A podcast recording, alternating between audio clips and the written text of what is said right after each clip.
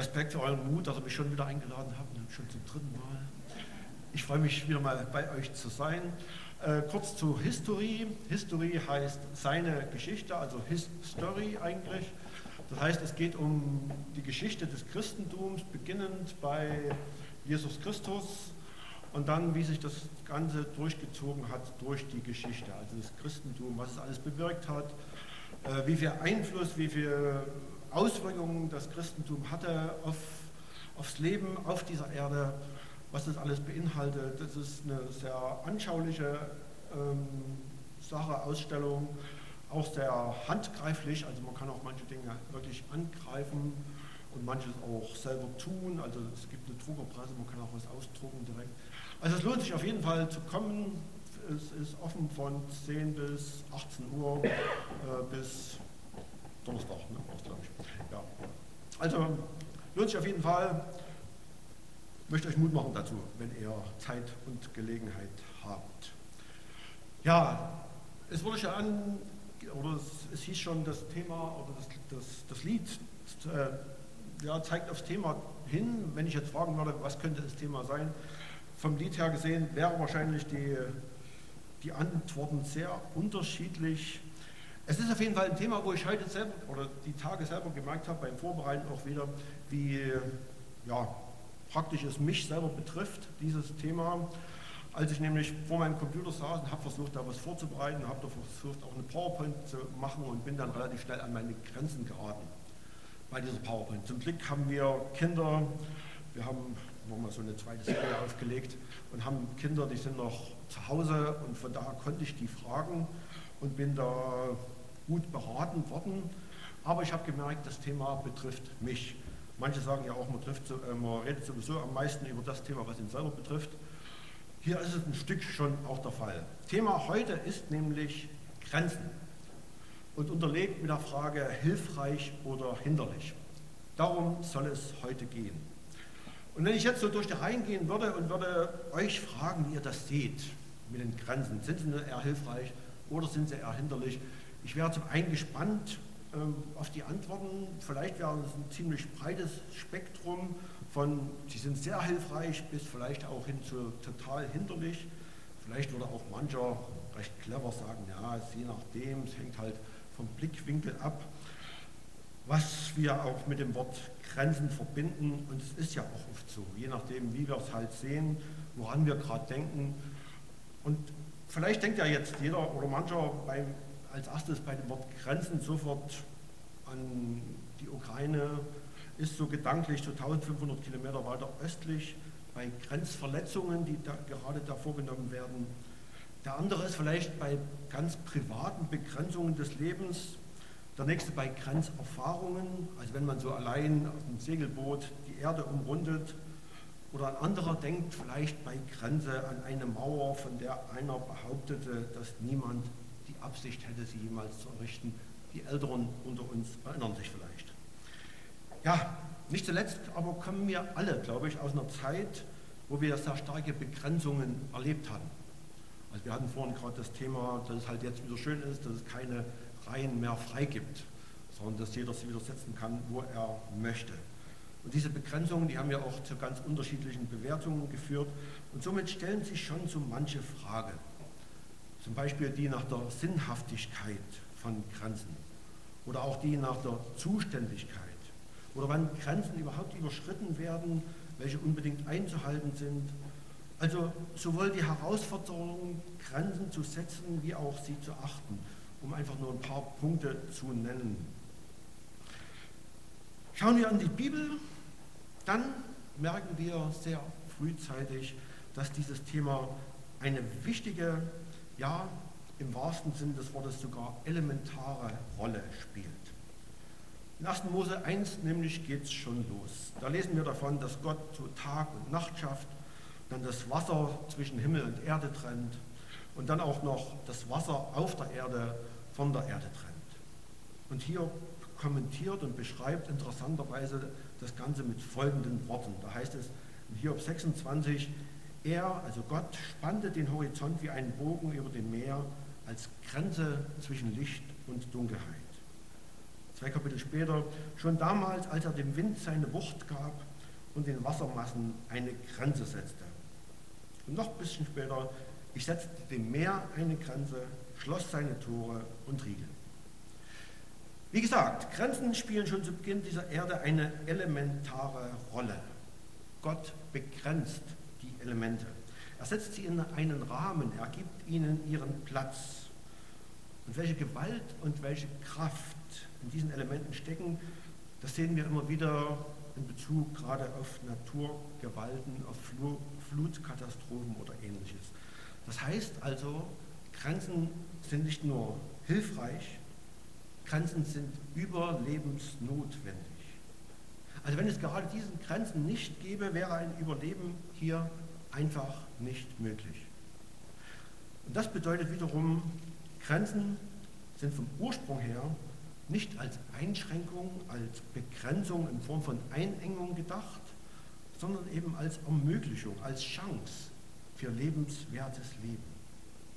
Das heißt auch, es gibt kein Leben ohne Grenzen.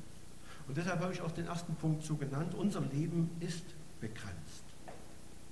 Und vielleicht empfindest du gerade dein persönliches Leben als sehr begrenzt. Was weiß ich, vielleicht durch Alter oder durch Krankheit oder durch den Eindruck mangelnder Begabung oder durch dein Umfeld, also alles so Grenzen, die einem von, äh, von anderen so aufgedrückt wurden, für die man eigentlich nichts konnte, worauf man keinen oder nur wenig Einfluss hatte. Und die Frage ist jetzt schon, wie, wie geht man mit solchen Begrenzungen um? Worauf schaue ich angesichts solcher Begrenzungen?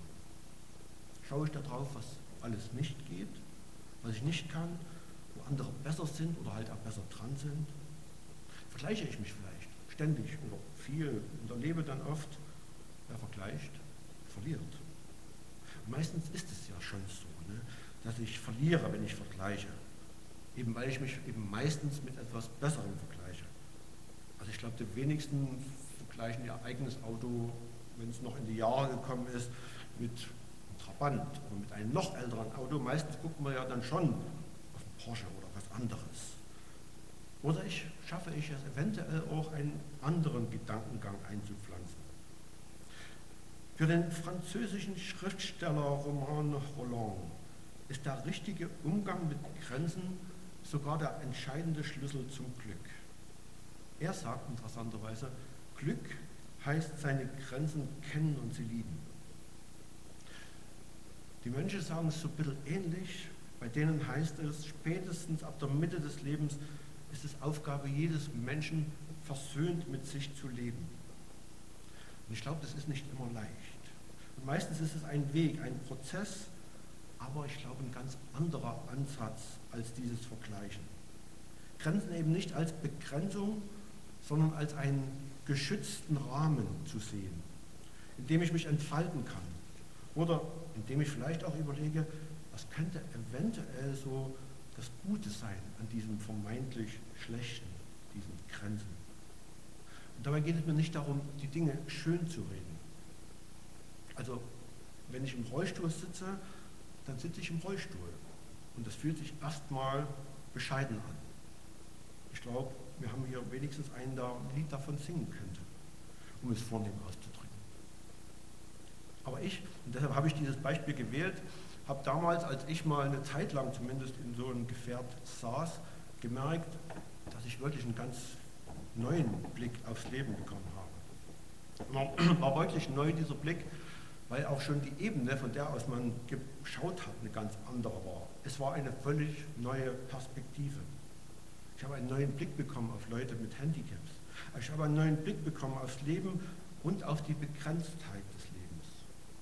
Auch so eine Weisheit von Hiob. Hiob 14, Vers 5. Die Jahre eines jeden Menschen sind gezählt, die Dauer seines Lebens hast du festgelegt Du hast ihm eine Grenze gesetzt, die er nicht überschreiten kann. Und der Gedanke, der mir kam, war, vielleicht sind gerade unsere kleineren oder größeren Begrenztheiten eben als Hinweis gedacht auf die große Grenze des Lebens. Natürlich ist es meist ein Weg, der erst einmal begangen werden muss, um die Chance der Begrenzung darin zu sehen. ganz im Sinne von Sören Kierkegaard, der mal gesagt hat, das Leben wird vorwärts gelebt und rückwärts verstanden. Das Leben wird vorwärts gelebt und rückwärts verstanden. So manches verstehe und sehe ich erst im Rückblick.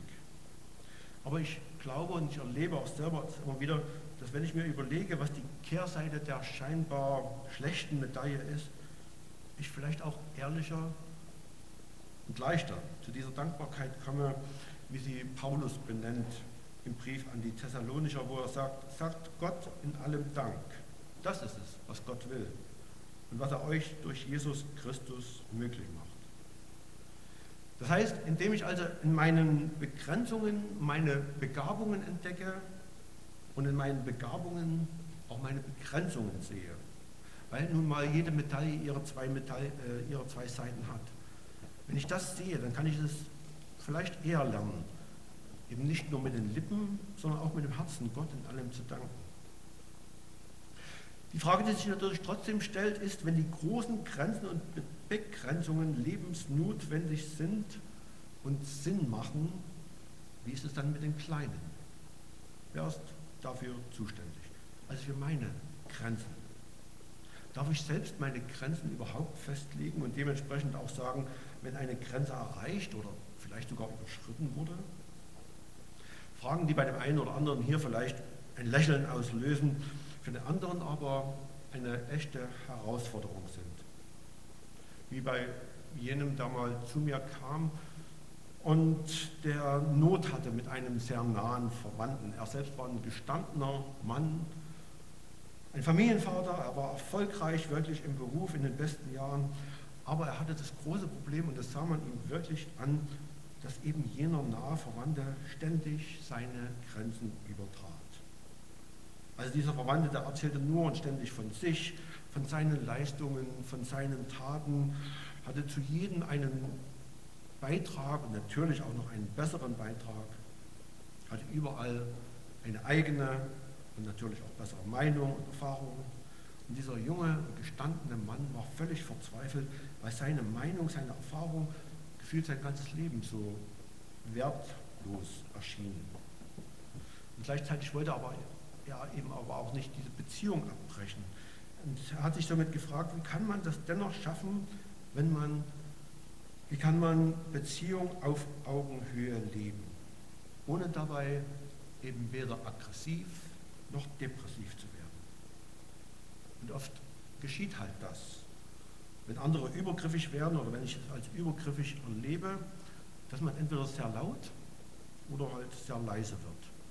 Und dieses leise dann manchmal so in eine Richtung Depression geht. Wobei man halt ja Depression auch als nach innen gerichtete Wut oder Aggression beschreibt. Und somit ist die Frage, was anfangen mit meiner Wut? Mit meiner Wut. Für diesen Mann war es hilfreich zu überlegen, was seine Wut ihm sagen will. Zum einen eben zum Thema, wo sind meine Grenzen, zum anderen aber auch zum Punkt, ja, wie merken das andere überhaupt? Und deswegen ist mir der zweite Punkt wichtig. Leben bedeutet Grenzen setzen. Bei der Vorbereitung auf dieses Thema, da bin ich auf mehrere Kapitel in der Bibel gestoßen, wo Gott ganz klar die Grenzen für das Volk Israel auch für die einzelnen Stämme beschreibt. Also speziell im Buch Josua oder auch in den Büchern Mose, da gibt es viele Kapitel, da wird einfach nur beschrieben, wo die ihre Grenzen haben sollen. Und ich habe mich gefragt, wozu? Also wen interessiert das? Wen hat es damals interessiert und heute eventuell gar keinen mehr?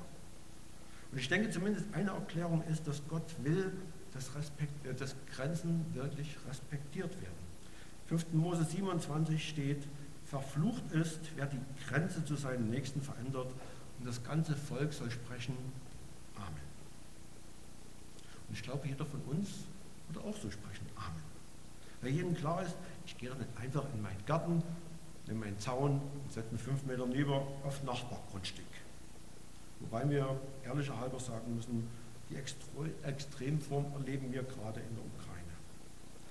Aber die Frage, die sich stellt, wieso geschieht das? Und ich glaube sehr oft, gerade im Zwischenmenschlichen, so wie bei jenem gestandenen Mann. Und ich denke, nach, es sind so zwei Dinge. Zum einen so ein Gartenzaun, den kann man halt einfach sehen. Meine ganz privaten Grenzen, die sieht aber der andere eben oft nicht. Das heißt, ich muss es deutlich machen, wann eine Grenze erreicht oder überschritten wurde. Das heißt, ich darf, ja, ich muss Grenzen setzen. Vorausgesetzt, ich will, dass meine Grenzen respektiert werden. Also ich bin zuständig für meine Grenzen. Das heißt also auch, wenn jemand sagt, der oder die machen mit mir, was, ich, was sie wollen, dass ich es zulasse, dass die das machen. Oder ich nicht deutlich genug zeige, dass ich das nicht will. Warum auch immer. Zum anderen heißt es aber auch, beim Festlegen dieses Grenzverlaufs gehen wir oft, und ich glaube sehr oft, von unseren eigenen Vorstellungen aus. Also von unseren Überlegungen, was ich so für grenzwertig halte. Wann bei mir eine Grenze überschritten wird. Und genau da wird es halt oft sehr spannend. Weil gerade Grenzen sehr viel mit unserem Charakter zu tun haben. Also ob ich zum Beispiel mehr so ein Freiheitstyp oder mehr so ein Ordnungstyp bin. Und je nachdem, wie viel ich so Anteile von jedem Typ habe, dementsprechend wichtig werden mir meine Freiheit oder meine Grenzen sein. Vor kurzem hat mir ein junger Mann gesagt, also junger Mann, um die 40 gesagt, für mich sind Grenzen da, um überschritten zu werden. Das heißt, ich brauche meine Freiheiten und dort, wo ich sie nicht habe oder wo mich andere, wodurch auch immer einengen, da versuche ich sie halt trotzdem zu bekommen. Das heißt, ich lasse mich da nicht so einfach reglementieren. Und da ist es egal, ob es von Obrigkeiten ist oder von Naturgewalten. Und vielleicht fahren auch deshalb manche Ski, also Berge runter, wo andere denken, das ist doch purer Selbstmord. Ja, und dann gibt es eben wieder die ganz anderen, die froh sind, dass es Grenzen gibt. Einfach weil diese Grenzen für sie Halt und Sicherheit geben. Weil sie darin Geborgenheit, eine, eine Leitplanke sehen. Nur ein wenig diese beiden entgegengesetzten Pole zu beschreiben. Und somit prallen dann eben bei so mancher Diskussion sehr oft verschiedene, nicht verschiedene Meinungen aufeinander, sondern viel eher verschiedene Lebenskonzepte unterschiedliche persönliche Lebenslogiken. Und deshalb stellt sich eben die große Frage, wie umgehen mit so ganz verschiedenartigen Lebensphilosophien. Was tun, wenn der eine so einen unbändigen Drang nach Freiheit und der andere ein riesiges Bedürfnis nach Sicherheit hat? Von daher eben als erstes Grenzen setzen. Wobei Grenzen setzen auch oft eine Grenzerfahrung ist und oft anstrengend, manchmal auch sehr anstrengend ist. Und es geht oft nicht ohne Reibung ab, dieses Grenzen setzen. Aber es ist eine notwendige Reibung. Weil eben die Not, die da gewendet wird, meistens viel größer ist als die Reibung, die bei der Grenzziehung entsteht. Weil Grenzen ziehen schafft Klarheit. Da weiß ich ganz genau, wo die Grenze ist. Grenzenlosigkeit dagegen schafft Unklarheit, die schafft Beliebigkeit, die schafft Unsicherheit. Das heißt, ein Stück ausgeliefert sein, das ist auch so ein Einheitsbrei. Und deswegen eben Grenzen zu setzen, ist Ausdruck der Liebe zu sich selbst. Grenzen zu achten, ist Ausdruck der Liebe zu anderen. Und wenn die Bibel genau davon spricht, liebe deinen Nächsten wie dich selbst, dann ist das für mich dieses Grenzen setzen und Grenzen achten eben die praktische Auswirkung des Ganzen. Sicher, das lässt sich von hier aus leicht sagen, in der Praxis ist es oft eine echte Herausforderung. Ich habe das gestern so bei einem ganz normalen Gespräch erlebt, dass es für mich eine Herausforderung war, Grenzen zu setzen. Und je weiter die Lebensentwürfe und Vorstellungen auseinanderliegen, umso schwerer wird es, und deshalb ist die beste Lösung natürlich ein Konsens, wo so beide Seiten gewinnen. Manche sagen auch so eine Win-Win-Situation dazu. Es kann aber auch die Variante geben, du hast deine Meinung, ich die meine. Und wir lassen beide einfach gleichberechtigt nebeneinander stehen. Wenn ich aber den anderen beginne, von meiner Meinung überzeugen zu wollen, wenn ich ihm meine Meinung so aufdrücke und damit letztlich versuche, meine Wille, meinen Willen durchzusetzen, das kann durch Worte sein, indem ich sage, das musst du so sehen, oder so ist aber richtig, oder das habe ich doch gleich gewusst, oder brauchte ich nicht zu wundern, dass das passiert.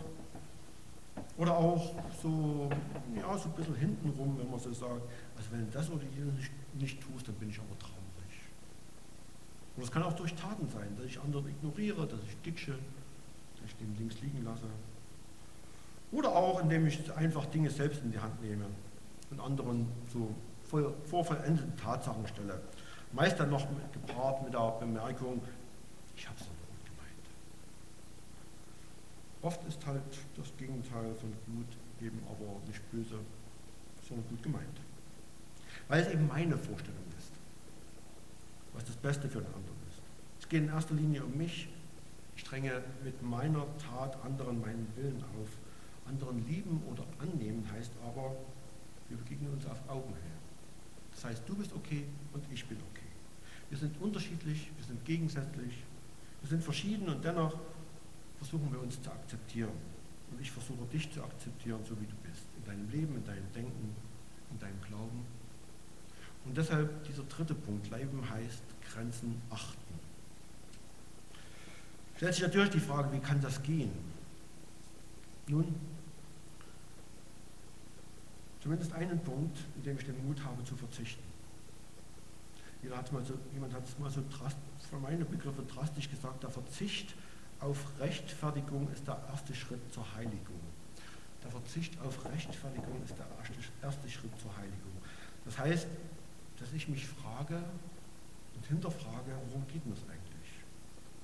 Und wenn es genau genommen um meine Überzeugung, um meine Weisheit, um meine Wahrheit, um meine Glaubensvorstellungen geht, also letztlich so um mein Recht geht, dann muss ich mich nicht wundern, wenn die Beziehung darunter leidet oder vielleicht sogar in die Brüche geht. Denn sehr oft ist es so, dass man nur entweder Recht haben oder Beziehung leben kann. Man kann nur entweder Recht haben oder Beziehung leben. Und deshalb glaube ich, braucht es oft, nicht immer, aber oft statt meiner guten Ideen mehr den Mut zu etwas ganz anderem. Nämlich zu dem, was Jesus unter anderem bei jenem blinden Bettler getan hat, bei jenem Bartimäus, als der schrie, und das lesen wir in Markus 10, Jesus, Sohn Davids, erbarme dich über mich. Und Jesus stand still und ließ ihn zu sich rufen. Er aber, Bartimäus eben, warf seinen Mantel ab, stand auf und kam zu Jesus. Und Jesus begann und sprach zu ihm, was willst du, dass ich dir tun soll? Der Blinde sprach zu ihm, Rabuni, dass ich sehend werde. Da sprach Jesus zu ihm, geh hin, dein Glaube hat dich gerettet. Und sogleich wurde er sehend und folgte Jesus nach. Also nur um es nochmal so ein bisschen zu verstehen. Da fragt der Schöpfer des Universums, der Meer und Himmel geschaffen hat und dem Ganzen seine Grenzen gesetzt hat, der wirklich alles kennt und alles weiß, der fragt einen Ausgestoßenen, einen Benachteiligten, einen Hilfsbedürftigen, dem man als Sehender wirklich anzieht, was er braucht. Was willst du, dass ich hier tun soll? Was ist das für eine Frage? Und vielleicht hat auch so mancher in dieser Runde damals das so gedacht und auch gefragt. Äh, hat er das jetzt wirklich gesagt? Also hat er den Schuss nicht gehört, also Jesus? Also wer ist denn hier der Blinde? Also sieht er denn nicht, was hier los ist? Wieso fragt er das? Wie kann ich dir helfen? Was möchtest du von mir? Was kann ich dir Gutes tun?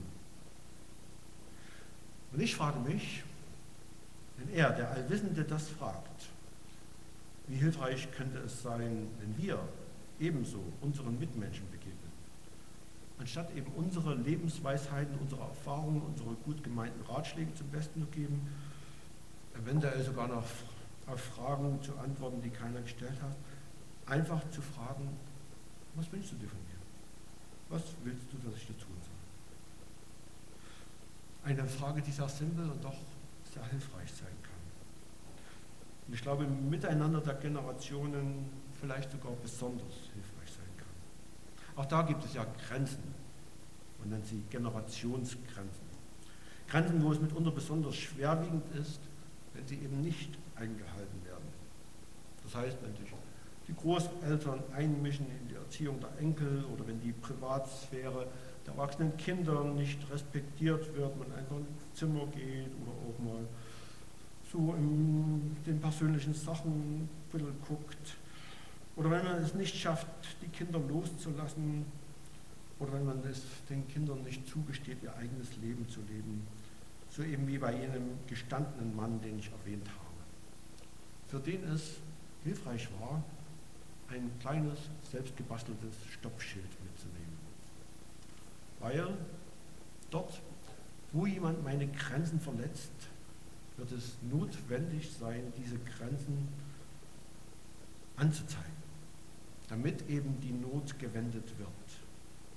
Weil wenn ich dies nicht signalisiere, wird die Not nur noch zunehmen, bis ich vielleicht irgendwann sogar die Notbremse ziehe oder eben resigniere. Und deswegen ist ein, so ein Stoppschild auch kein Akt von Lieblosigkeit, sondern ganz im Gegenteil ein Akt von Nächstenliebe. Schließlich soll ja so ein Stoppschild auf der Straße einen Zusammenprall verhindern. Eben ganz im Sinne von Liebe deinen Nächsten wie dich selbst. Ich nehme meine Bedürfnisse wahr und bedenke ebenfalls dieses anderen.